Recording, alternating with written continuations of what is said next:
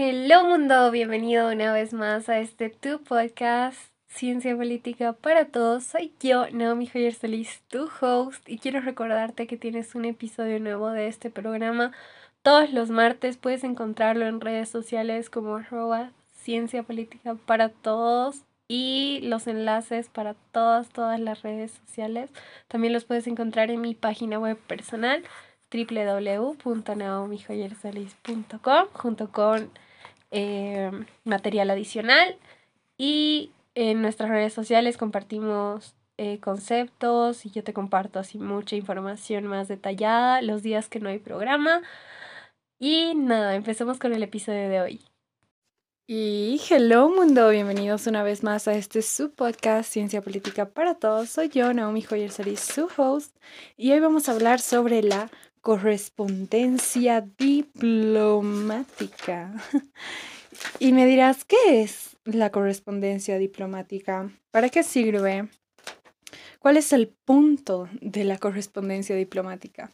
Bueno, dentro de la mención que me dieron en la Universidad de Relaciones Internacionales, eh, había una materia, si no estoy mal, se llama eh, Relaciones Internacionales. Si no estoy mal, fue en esa materia, ya en la que tocamos este tema de la correspondencia diplomática. Y la correspondencia diplomática son nada más y nada menos que cartas, ¿no? Que mm, existen diferentes tipos de correspondencia diplomática y de estas cartas, ya las vamos a tocar, cada una de ellas. Pero la finalidad de esta es hacer llegar un mensaje eh, diplomático. Estas cartas son selladas, eh, también son bien protocolares, ¿no? Es como que podría sacar una plantilla de estas cartas y cada una tiene una diferente función, ¿no? Entonces tenemos eh, un tipo de, de carta diplomática, redacción diplomática, sería la carta credencial. La carta credencial es una carta en la que se le es una carta que se redacta hacia el presidente, ¿no? o al representante de un estado con la finalidad de presentar a un embajador, ¿ya? Un embajador que están mandando. También tenemos otro tipo de carta que sería la carta gabinete. Esta carta tiene como finalidad que demuestra un encargado, ¿ya? O sea, la carta eh, credencial es la que presenta el embajador y la carta del gabinete es la que manda a un encargado de negocios o a un designado en diferente área, ¿ya? Pero en general la carta credencial igual también se puede usar como una presentación, ¿no? De alguien que estamos mandando. Para complementar esto, ¿saben? Eh, así como extra, ¿no? Eh, hay una película de Cantinflas que se llama Su Excelencia, ¿ok? En la que em, él em, llega a, ser embajador, ¿no? Eh, bueno, la película, como todas las de Cantinflas, tiene un, un muy bonito mensaje. Sé que es una película bien antigua, pero a mí me gusta mucho porque la mayoría de las de las cartas eh, diplomáticas empiezan con grande y buen amigo, mi excelentísimo, ¿no? A su excelencia, el Señor, ¿no? Entonces, e, ellos hablan mucho así, ¿no? Pero también es, eh, obviamente lo están exagerando porque no se habla así, pero debería, ¿no? O sea, aún se mantienen estas formalidades en el papel. Entonces, es, todo es una crítica a este sistema, pero me gusta muchísimo ver cómo... Lo, estas cartas las vuelven diálogos en esa película. Son súper buenas. Es súper buena, la verdad, se los recomiendo. Así muchísimo. Otro tipo de carta en redacción diplomática que existe es la carta de retiro. Esta carta es aquella que tiene la función de avisar al otro estado que un encargado ¿no? diplomático va a, ceder su puesto, ¿no? que ya no, ya no lo va a representar más. Entonces sí, es más o menos como un aviso de que esa persona se está yendo. Y yo sé que es un poquito tedioso, yo me acuerdo cuando estaba estudiando nos, nos hacían... Eh, eh, redactar estas cartas de, de, memoria en el examen. sí, era súper difícil.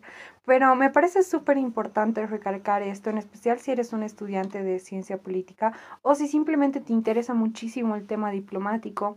Y es súper interesante porque esto nos recuerda también cierto lenguaje que tenemos que tener y cierta forma un poco más elegante de expresarnos cuando estemos en este tipo de situaciones. Por eso también eh, recomendaba esta película porque hablan mucho así, ¿no? Es, es mucha propiedad, es mucho respeto. Obviamente es una película cómica, pero no pierde su toque de elegante por eso me encanta. Igual, eh, ya que estoy recomendando películas de Cantinflas, les recomiendo Si yo fuera diputado, igual es buenísima, ¿no? Para complementar este podcast, tienen que verlo. eso es todo por el episodio de hoy, espero les haya gustado este bunch de información que les he dado. Los quiero muchísimo, que estén muy bien. Adiós. Espera, espera, soy la Naomi del futuro, la Naomi de edición.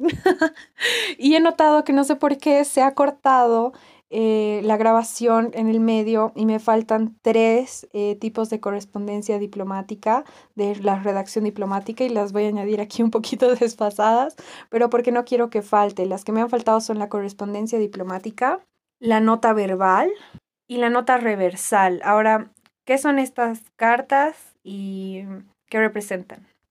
La nota reversal es como un, un check de un proyecto que se ha realizado, ¿ya? Eh, allí están todos los, datos sobre tiempo, eh, el, tema a tratar, entre otros. La nota verbal es más como eh, una, una, una nota en la cual se informa o se pide, ¿no?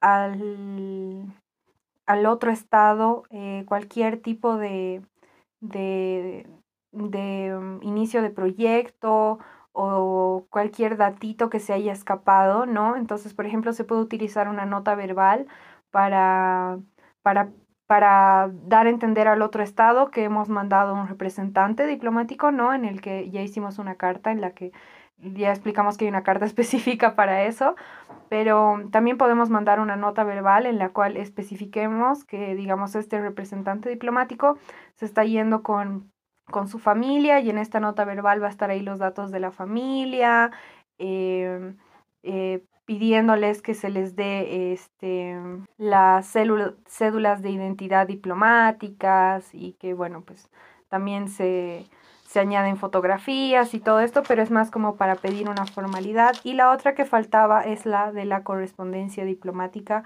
que, que es más eh, una, puede ser una carta de planificación para la firma de, de cartas o o para entregar este, correspondencia o para confirmar si ha llegado correspondencia previa. Existen diferentes variaciones. Si quieren que les lea este tipo de cartas, ejemplos, si quieren que desarrolle una, eh, déjenmelo saber. Yo como siempre les dejo todo a grandes rasgos y espero sus sugerencias.